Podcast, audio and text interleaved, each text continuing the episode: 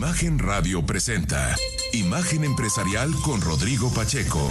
Inteligencia de negocios.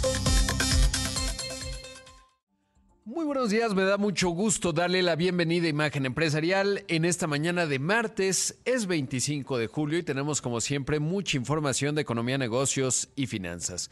Como siempre invitarle a que me escriba, me encuentra en Twitter en arroba Rodpack, también en facebook.com diagonal Rodpack 905, también en Instagram como soy Rodpack y en Threads, pero ya nadie me escribe en Threads, ni yo tampoco he estado escribiendo mucho, así que creo que ahí nadie nos está o está extrañando, digamos, que alguien escriba. Pero bueno, ahí sigue esa red social. Quiero enviar un saludo esta mañana a Torreón, Coahuila. Ya nos escuchan a través del 100.3 del FM. Un abrazo a Horacio Niño Ramírez y a todo el equipo que le encabeza. Recordarle que los viernes entrevistamos emprendedores. Nos pueden enviar un correo electrónico a pequeñas y medianas empresas, no solo emprendedores. Eh, y esto lo puede hacer en Emprendedores Rod de Rodrigo, PAC arroba gmail.com, emprendedores Rodpack, ahí por favor envíenos correos, los vamos viendo todos y vamos asignando entrevistas. Ahora sí comenzamos con el resumen del programa. Mire, le cuento que hoy la nota principal del periódico Excelsior se refiere justamente al lamentable fallecimiento de Alejandro Martí, este empresario muy emblemático que pues eh, fue muy innovador eh, por una parte, eh, él eh, fundó evidentemente las tiendas Martí, después fundó los Sport City, aliándose en la expansión con gimnasios de bajo costo como SmartFit. Durante los Juegos Olímpicos en México, Alejandro Martí colocó con gran éxito un stand con productos deportivos en la Villa Olímpica, espacio que tuvo gran aceptación y llevó al empresario a buscar nuevas oportunidades de negocio con una cadena de tiendas. Fue entonces que inició una etapa de apertura de tiendas en distintas partes de la Ciudad de México y el resto de la del República, por ejemplo, tenían Plaza Universidad, Insurgentes, Plaza Satélite, según constata la empresa en su página de internet. Em, el empresario, pues como le digo, fue un visionario, apostó al concepto de los fitness center en los 90 y para el 95 se inauguró el primer club deportivo Sport City Eureka, eh, que está bonito, ¿no? Está ahí en periférico sur, más o menos yo alguna vez estuve inscrito hace tiempo, pero bueno, pues fue una persona innovadora. Lamentablemente lo que eh, se recuerda de él también, pues es su lucha contra la inseguridad, cuando lamentablemente secuestraron y asesinaron a su hijo. No me puedo imaginar el dolor que sintió en ese entonces eh, Alejandro Martí y que desde entonces pues decía, si no pueden, renuncien, ¿no? Le decía a las autoridades en ese momento. Eh, aquello ocurrió en 2008. Eh, la verdad es que algo terrible y un flagelo que pues no se ha quitado, sigue afectando a la sociedad. Afortunadamente, bueno, habrá que revisar las cifras de secuestro, por ejemplo, en la Ciudad de México, pero en ese entonces, pues era una de estas oleadas que se vivían en aquel entonces. pues falleció a los 73 años Alejandro Martí, como le digo, un empresario clave que definió eh, y redefinió el aspecto deportivo de los centros eh, deportivos con, con, los Sport City, eh, ya con sus tiendas, por supuesto, Martí, pero pues lamentablemente transformado por el asesinato de su hijo. Por otro lado, y en otros temas, le cuento que Volaris indicó que sus utilidades del segundo trimestre del año alcanzaron los 6 millones de dólares, lo que representa una fuerte mejora en comparación con los números rojos por 49 millones de dólares que había registrado en el mismo trimestre del año pasado. La mejora se debe en gran parte a que sus gastos en combustible se redujeron 38%, ya que el galón se ubicó en 2 dólares con 70 centavos. En tanto, la compañía destacó que sus ingresos de abril a junio registraron un avance de 13%, fueron 782 millones de dólares. Destaca que el periodo transportó 8 millones 400 mil pasajeros, un incremento de 12% en comparación anual. Los pasajeros nacionales se incrementaron en 7.2% y los internacionales en 32%. Si tuviéramos la categoría 1, imagínese lo que eso sería. Obviamente en el contexto aéreo no podemos dejar de hablar pues de este avión que pues desapareció y el Aeropuerto Internacional de la Ciudad de México emitió un comunicado, primero en donde decía pues no sabemos, ¿no? y entonces pues es eh, la verdad es que no deben tener unas grillas allá dentro en el Aeropuerto Internacional de la Ciudad de México, porque era obvio que pues no, no puede desaparecer un avión, ¿no? O sea, imagínense, el piloto ya parece que eh, pues uno, ahora que están bajo el control de los eh, de la Marina, pues van a dejar entrar un piloto y súbitamente toma un avión y lo arranca y se va, pues obviamente así no funciona, ¿no? Ni que fuera un, un coche.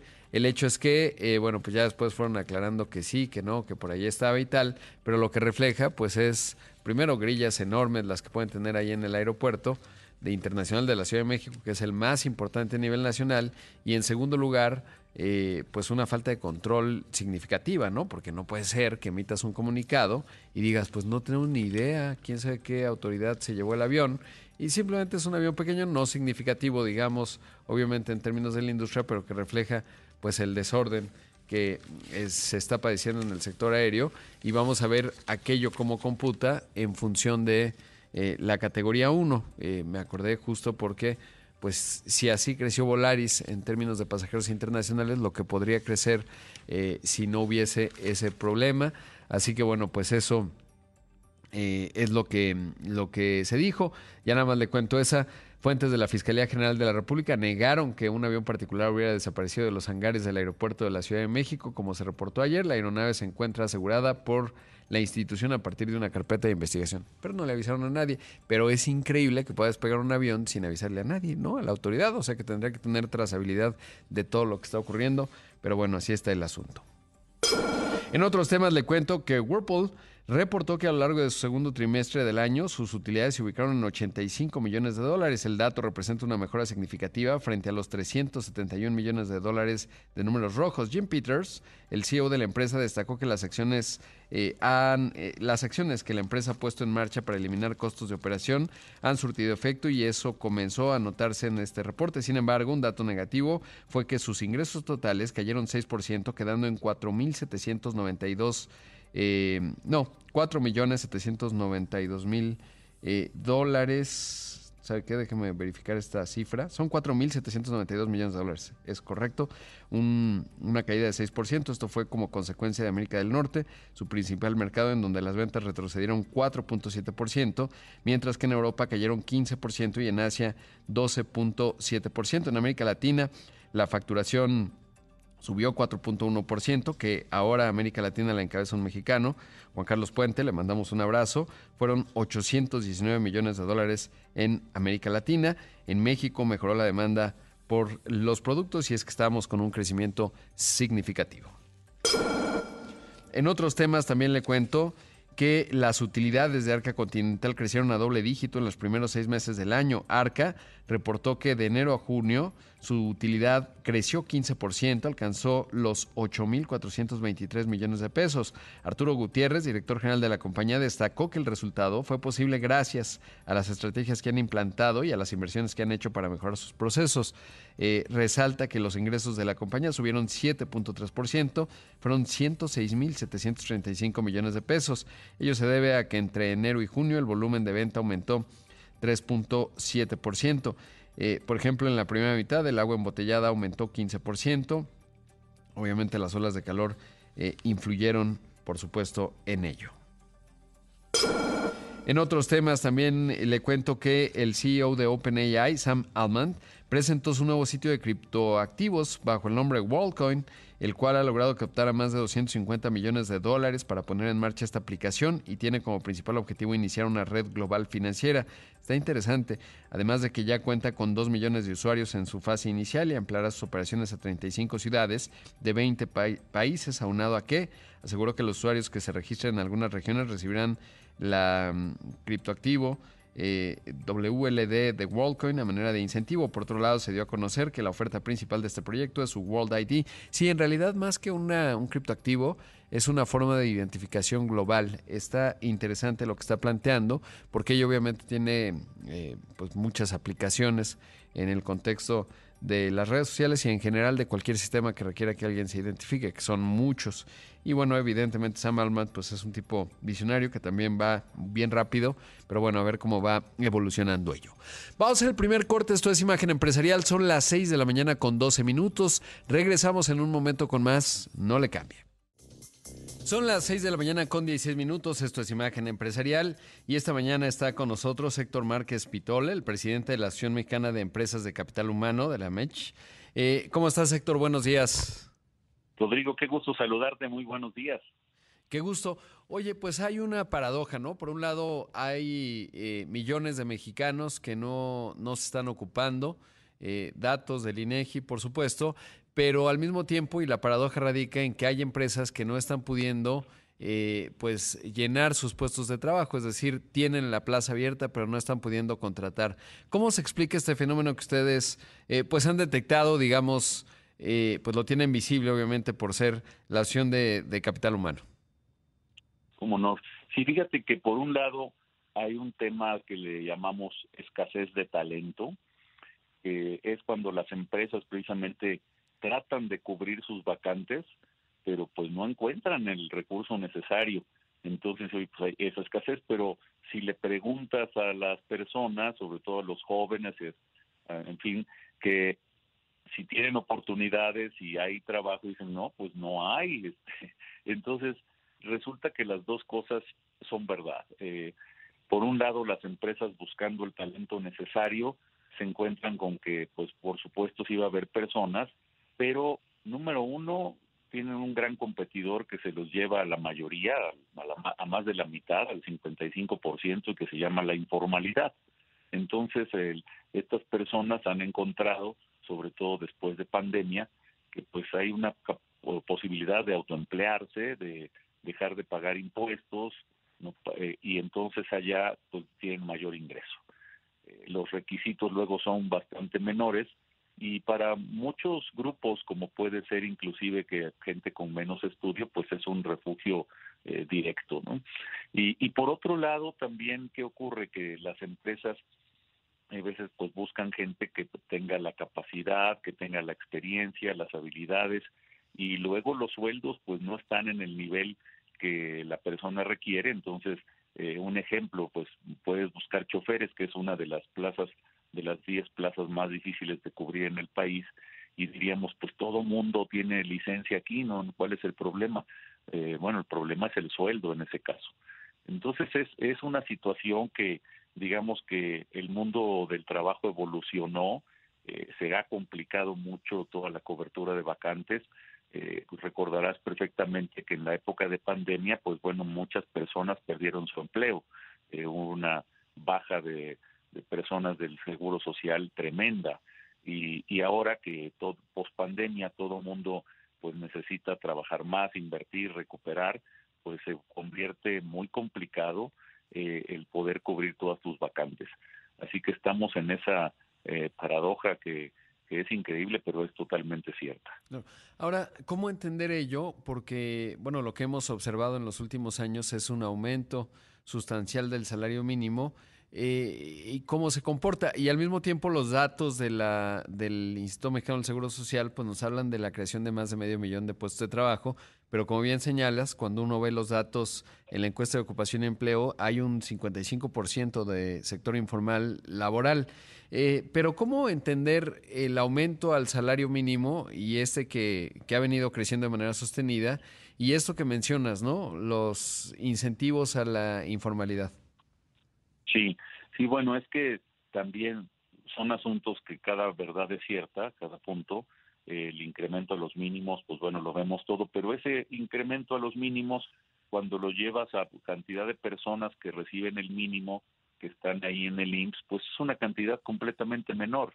Eh, entonces, sin embargo, también el sueldo promedio registrado en el IMSS a nivel nacional eh, también es superior, pero es todavía insuficiente esa cantidad, ese sueldo, no alcanza realmente a una familia, una persona para, eh, para cubrir su canasta básica.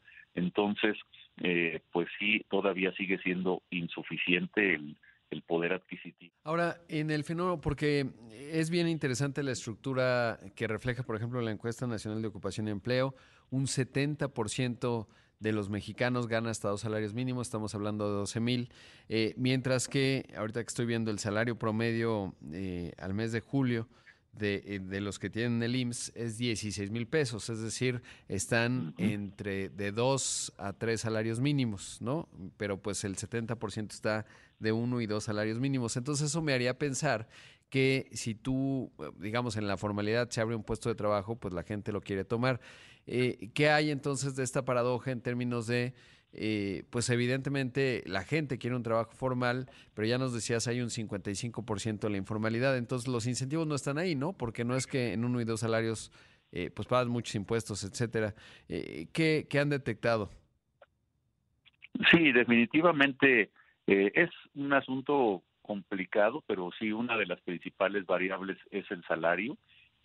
Eh, entonces, el, lo que ganan estas personas eh, fuera de, una actividad, de un empleo formal, resulta que puede ser más, o sea, simplemente eh, cuidando autos, etcétera, o lavando autos también, o cualquier actividad, no se diga autoempleándose, haciendo comida, llega a ser superior su ingreso, pero no es solo eso, sino que luego eh, las empresas necesitan dar flexibilidad, volverse atractivas para que las personas quieran contratarse ahí. Y con esto me refiero a poder apoyar para que la gente siga estudiando, para que la gente tenga ciertos horarios donde pueda trabajar por lo menos una parte desde su casa, en fin, eh, que haga que sea atractivo trabajar para esa empresa.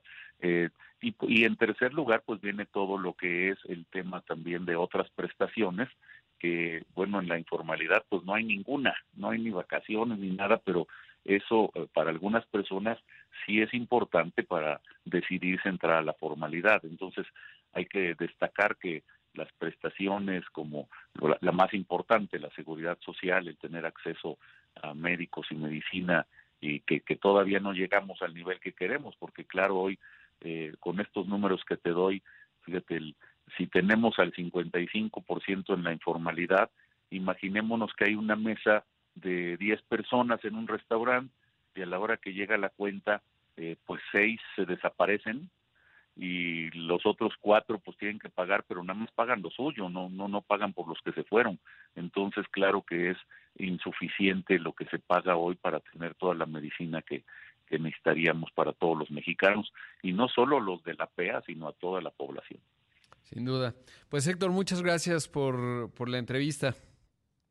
Rodrigo, igualmente, muy buen día, te mando un fuerte abrazo. Un abrazo, hoy escuchamos a Héctor Márquez Pitol, presidente de la Asociación Mexicana de Empresas de Capital Humano, sin duda un eh, tema fundamental, eh, sobre todo porque pues también habría que entender cuáles son los incentivos en la creación de empleo formal en función, por ejemplo, de los trámites y la dificultad eh, de estar ahí. Tiene que ver, por supuesto, la inclusión financiera, eh, la estructura del mercado en sí misma, y ese es uno de los retos formidables que tiene México, sobre todo porque cuando vemos el PIB eh, y, publica el INEGI a finales de cada año que justamente ese 45% de la formalidad produce el 72% del Producto Interno Bruto, mientras que el 55% apenas pues produce el 22%, ¿no? Entonces, eh, pues, eh, bueno, el restante, el 18, pero el hecho es que pues es un asunto sin duda eh, clave.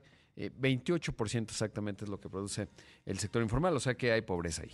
Pero bueno, vamos a hacer un corte, esto es Imagen Empresarial, regresamos en un momento con más. El tipo de cambio inició la semana ganando terreno frente al dólar y mantuvo su mejor nivel desde diciembre de 2015.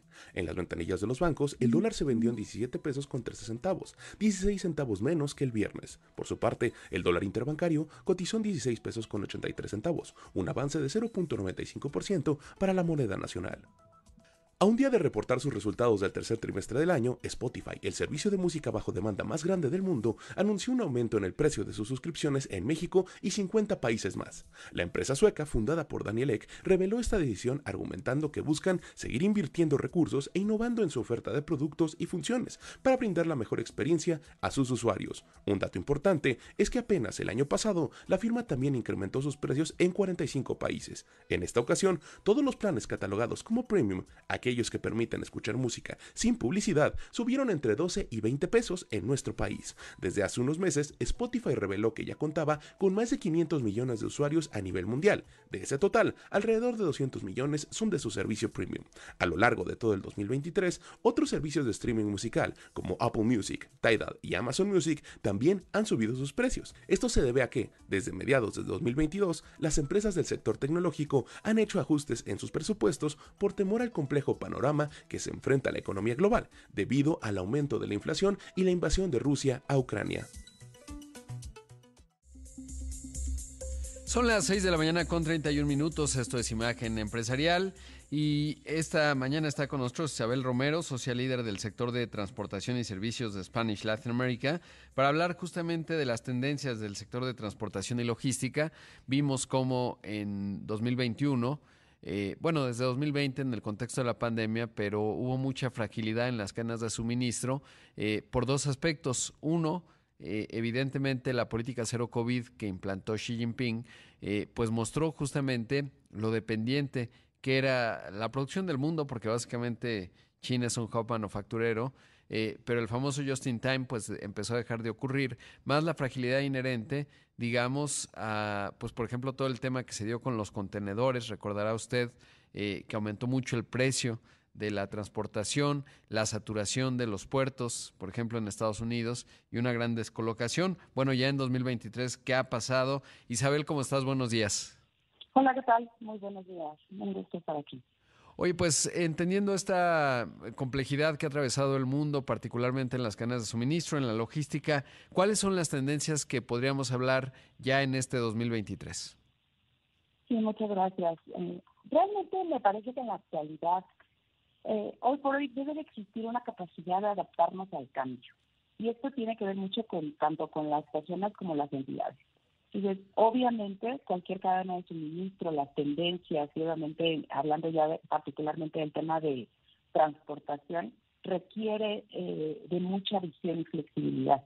Eh, anteriormente una cadena de suministro eran simples, se consideraban simples, y de, operaban en zonas geográficas limitadas eh, cadenas fueron evolucionando y entonces a partir de ahí se han vuelto muy complejas.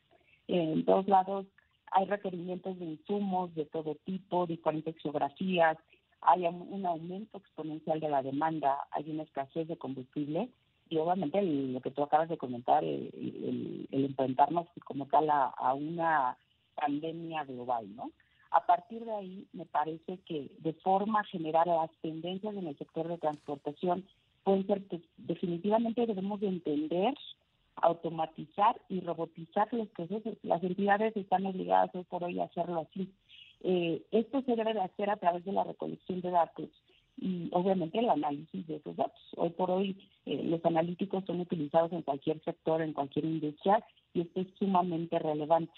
Por otro lado, el desarrollo de almacenes y transportes inteligentes también definitivamente son una tendencia de forma general y esto se logrará a través del uso de equipos que puedan automatizar todo el proceso mediante inteligencia artificial. Ya empezamos a escuchar diversos conceptos, antes eh, poco escuchados y por hoy muy de moda. Claro. Oye, y observas, por ejemplo, recuerdo mucho cuando el Ever Given, este eh, barco, eh, pues, se atora en el canal de Suez y, súbitamente el mundo se asoma a la fragilidad del comercio internacional. En ese entonces eh, se queda Europa eh, un par de semanas sin mercancías. Evidentemente había que darle toda la vuelta a África. Eso implicó una disrupción, pero ya señalaba esta fragilidad que evidentemente había sido clave también o muy observada en el contexto de la pandemia. Eh, ¿Observas que ha habido un avance en esta materia? Es decir, si se ha generado resiliencia o estamos en ello o realmente no ha pasado nada y seguimos con estos puntos de fragilidad? No, definitivamente las entidades se han transformado. Hoy por hoy, eh, tú lo comentabas, tenemos de repente requerimientos de insumos, componentes de Asia y producción en Latinoamérica. Y eso existía, ¿no? O se había diseñado en Norteamérica y de repente tenemos que enfrentarnos a que esté ensamblado en cualquier parte del mundo. Eh, definitivamente con la pandemia me parece que nos obligó en muchos sentidos, si bien ya se anticipaba y se hablaba de, todo de todo lo que se debía de transformar, sí definitivamente me parece que, que esto hizo que las empresas reaccionaran. definitivamente se tienen que enfrentar a temas de eh, mantener o tener definitivamente el producto en, donde se requiere en cualquier momento. Que sí, definitivamente ha habido un avance, ha habido mucha transformación. Una, definitivamente tienen que pensar que debe ser eficiente. Eh, tenemos que pensar en cómo hacer una distribución eh, o tener una estructura eh, necesaria para la creación y entrega de un producto en el consumidor final sin interrupciones, porque obviamente esta es una de las características definitivamente de, una cadena de suministro. No debe evitar disrupciones, debe garantizar el abastecimiento y reorientarse ante necesidades futuras. Entonces, sí, sin lugar a duda, me parece que por hoy eh, las empresas lo saben. Hay, hay dos conceptos muy importantes. Uno tiene que ver con eficiencia y rentabilidad y esto gira alrededor de cualquier industria y de cualquier empresa. Entonces sí me parece que han reaccionado eh, de manera pronta, nos hicieron reaccionar y a partir de ahí se están tomando medidas cada día más importantes. Ahora, eh, por otro lado, en la región Norteamérica, obviamente en Estados Unidos, Canadá y México, hay una escasez de conductores. Es decir, eh, lo que está ocurriendo es que en Estados Unidos les faltan conductores de, de tractocamión eh, en México hay algunos, obviamente, pues se los llevan muchas veces a Estados Unidos. De repente hay escasez en general entre Estados Unidos y México. Supongo yo también de Canadá, y si no tengo reportes directos, pero es lo que pues van comentando tanto las empresas de transporte, la dificultad que hay en ello y también pues la diferencia de compensación. Eh, ¿Cómo se observa esta, esta situación que sin duda forma parte del componente logístico, pues en esta que es la región más potente del mundo? Bueno, quizás China también pero en la integración, digamos, transfronteriza, pues sin duda es un elemento clave. Sí, totalmente. Aquí es donde hablamos nosotros dentro del sector con, eh, de distribución omnicanal. Esto tiene que ser una integración entre las separaciones y tipo de productos en todos los canales disponibles, con la intención de proporcionar una experiencia de compra perfecta. Entonces, sí, claramente, de repente te enfrentas a problemáticas como la que tú comentas, pero aquí las empresas deben de transformarse para poder ofrecerles a los clientes la, la posibilidad de comprar y recibir lo que requieran desde sus múltiples canales de venta, ¿no? Pero tienen que lograr, digamos, que esa sinergia y obviamente la distribución en mi canal va a permitir que los envíos se realicen desde un único lugar. Obviamente aquí entra un, la problemática, como tú lo comentabas, porque tenemos que ver de qué manera poder abastecer diferentes regiones. Entonces, sí, cuando hablamos de distribución en mi canal tenemos que pensar en optimizar la eficiencia operativa. Eh, obviamente, al, al, eficientar esto, esta, digamos, operación, lo estás reduciendo costos y vas a mejorar el tiempo de envío eh, con la intención de exceder cualquier expectativa del cliente, ¿no? Claro, y ahí el, el papel del inventario juega un, un, un aspecto clave, ¿no? Sobre todo porque evidentemente puedes tener omnicanalidad, pero tienes que tener el producto, digamos, eh, pues eh, a disposición del cliente, exacto, ya sea en la tienda, pero sí, yo creo que es un reto para las, para las tiendas, digamos, tradicionales, digo, uno lo puede observar con jugadores ya sofisticados en términos de qué inventario tienes en qué tienda para que esté disponible de cara al cliente, o si no, cuál es tu costo de gestión de ese inventario para que pueda estar, ¿no? Y a veces eso puede resultar complicado porque los criterios de quien opera la tienda física versus quien está encargado del comercio electrónico pueden ser divergentes y armonizarlos es un asunto nada menor en donde hay un montón de retos en la área del comercio electrónico. Isabel, debo hacer un corte, pero te pediría la bondad de tu tiempo para seguir conversando un poco más acerca justamente de las tendencias del sector de transportación y logística y regresamos. Así que pediría si nos esperas un poco. Muchas gracias. Vamos a hacer un corte, esto es Imagen Empresarial, volvemos en un momento.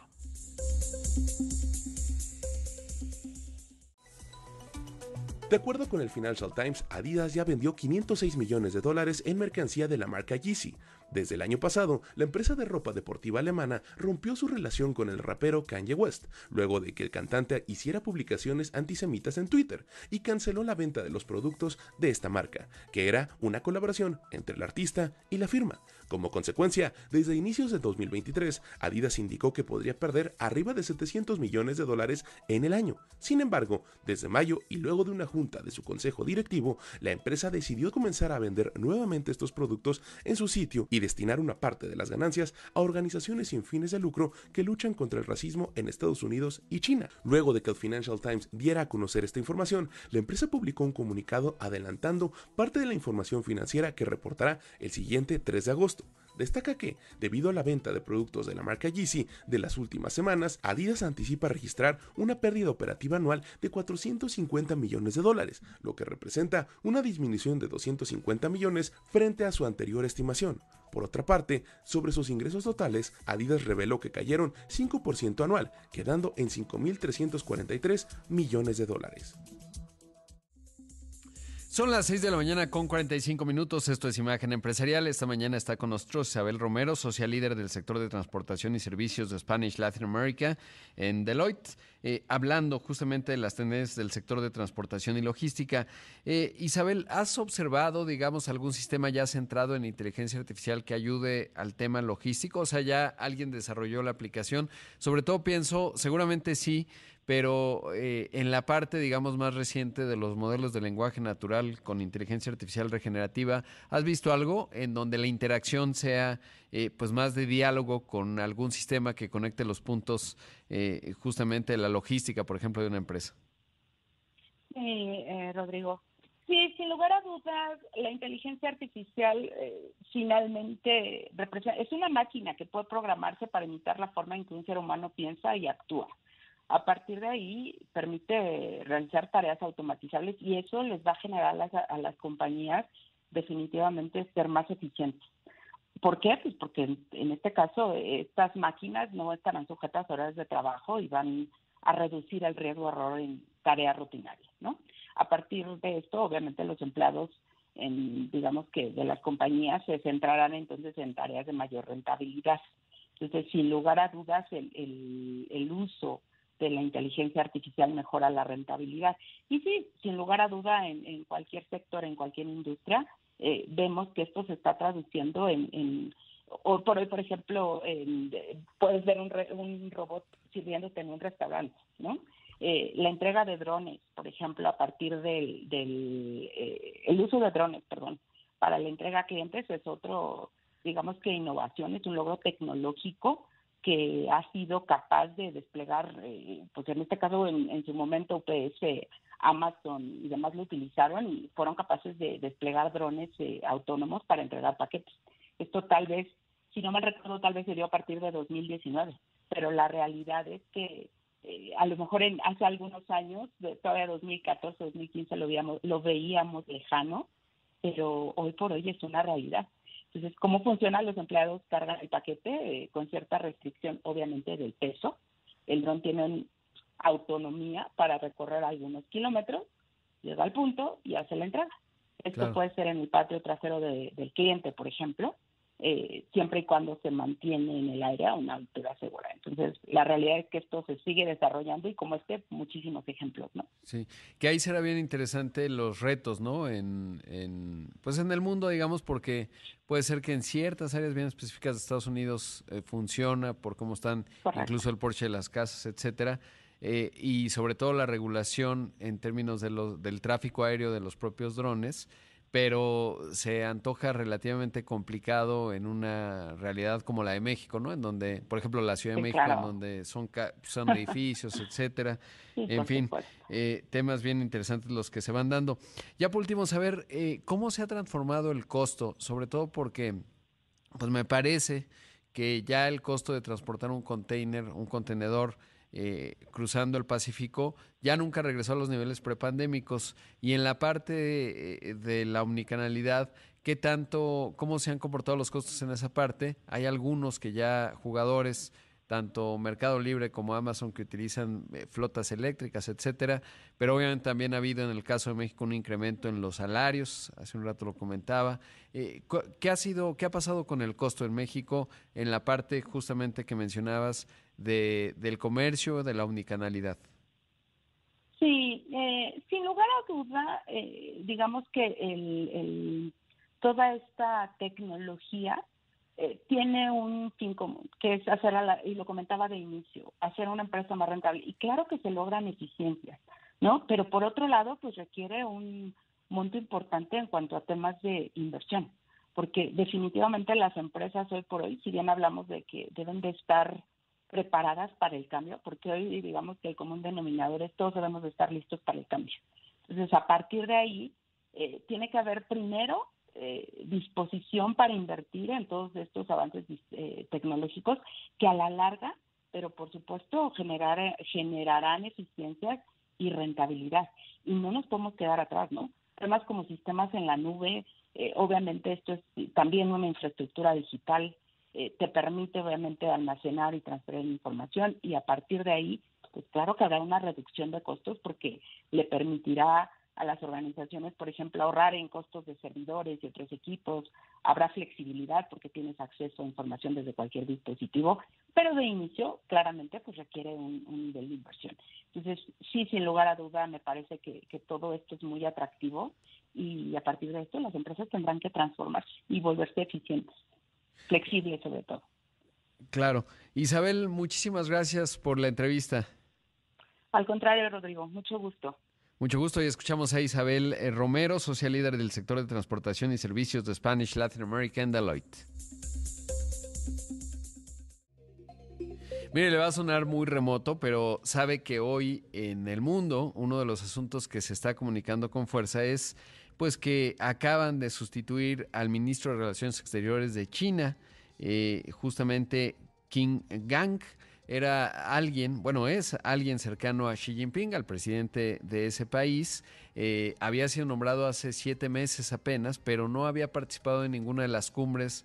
Eh, pues eh, digamos, y esto empezaba a generar mucha especulación de dónde estaba Kim. y bueno, pues no aparecía. Hoy se da a conocer que pues ya lo están sustituyendo por el que es el el encargado de Relaciones Exteriores del Partido Comunista, Wang Yi, que era el anterior ministro de Relaciones Exteriores. Todo es relativamente misterioso, como suele ocurrir en China, sobre todo porque, eh, y ahí es en donde las redes sociales son muy útiles. Yo tengo una lista eh, que dice China y ahí eh, pues sigo a muchas personas especializadas en el tema, serios obviamente, desde corresponsales hasta analistas y hoy lo que están diciendo es que finalmente pues le mantienen sus cargos en el Partido Comunista, entonces podría pensarse que a lo mejor tiene un tema de salud, porque normalmente cuando se trata de una purga lo que hacen es que le, le quitan todas las posiciones, ¿no? Entonces bueno pues está misterioso, pero es clave porque pues porque China, siendo la segunda mayor economía del planeta,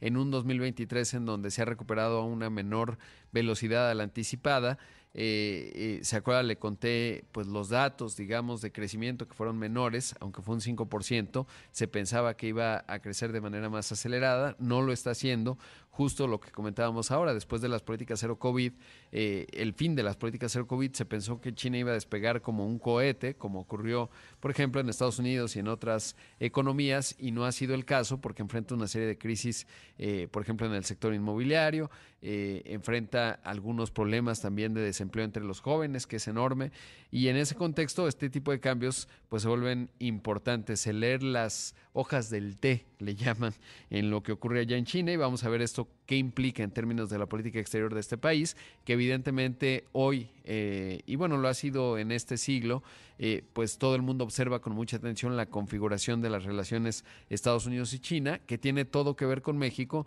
particularmente porque en buena medida las tendencias del nearshoring, lo que ayer conversaba con la secretaria de Economía Raquel Buenrostro en términos de, por ejemplo, muchas empresas taiwanesas que están buscando en México que forme parte de la cadena de semiconductores y circuitos integrados. ¿Por qué? Pues porque se anticipa que no habrá un entendimiento con China, eso plantea riesgos y entonces tener una buena parte del insumo de semiconductores en una posición geográfica comprometida, pues no es lo mejor y en ese contexto hay un interés de Estados Unidos, de las compañías tecnológicas de ese país, le diría del mundo, de estar posicionados en la región Norteamérica y ahí México puede jugar un papel fundamental y así conecta, digamos, esto que le estoy contando del ministro de puesto Qinggang, allá en China. Eh, otro tema importante tiene que ver con el IGAI, el Indicador Global de la Actividad Económica. Son datos de mayo, los da a conocer esta mañana el INEGI. Importante, ¿Qué dice el IGAI? Que es lo más parecido que tenemos a un PIB mensual. Este no es experimental porque habrá escuchado hace unos días el IGAI experimental de junio y era un buen dato, pero ahí se establecen unos rangos, no se cuentan las actividades primarias. Entonces, el de mayo pues nos va diciendo cómo va la fotografía de la economía y no es tan buena. Mire, mes con mes no creció 0%. Eh, ¿qué, ¿Qué pasó? Si lo vemos por los tres sectores que componen la economía, el más pequeño que son las actividades primarias avanzó 0.3%, mayo contra abril. Las actividades secundarias, ahí está la manufactura, la construcción que se ha recuperado, está también eh, todo lo que tiene que ver con petróleo y minería, avanzó 1%. Aquí la preocupación es las actividades terciarias, lo que tiene que ver con el consumo, ventas eh, comerciales al por mayor, al por menor, servicios financieros, en fin, dos terceras partes de la economía cayó 0.4% mes con mes en mayo. Ahora, si lo vemos a tasa anual, evidentemente estamos hablando de un crecimiento de 3.2%, ahí sí se ve un avance de las actividades terciarias de 3.5%, de las secundarias 2.8% y de las primarias 0.5%. Pues es una señal ahí mixta. Eh, va a generar preocupación el tema de las actividades terciarias, sobre todo porque se ve una desaceleración. Hay que ver cómo se van dibujando las cifras. Si uno ve la venta de coches nuevos, pues ahí uno pensaría que más bien a lo mejor se trata de un síncope estadístico y no necesariamente una tendencia. Pero bueno, pues habrá que poner atención a lo que vaya eh, saliendo con respecto a esta información, que sin duda es eh, muy observada, sobre todo para entender pues cuál es el ritmo de crecimiento de México en el segundo trimestre. Pensaría que va a ser bastante robusto. Digo, esta es la primera señal preocupante, todo lo demás han sido buenos datos, tanto la creación del empleo formal, que ya platicamos también hace un rato, en fin. Eh, exportaciones, venta de autos nuevos, etcétera, actividad industrial, inversión fija bruta, en fin. Eh, pero bueno, esta mañana el dato es que habría habido cierto estancamiento en mayo con respecto al crecimiento económico. Llegamos al final de una edición más de Imagen Empresarial. Como siempre, agradecerle mucho que me haya acompañado. Eh, como siempre, toda la admiración para los que están con la disciplina del ejercicio, arrancando en este martes lluvioso, por lo menos aquí en la Ciudad de México. Eh, como siempre, invitarle a que se quede con en la primera emisión con Aurora Cepeda, que ya está lista, la estoy viendo atrás del cristal. Eh, con toda la información que usted necesita escuchar. Soy Rodrigo Pacheco, lo ve en los distintos espacios de Imagen Radio, en Imagen Televisión. Que tenga un excelente martes.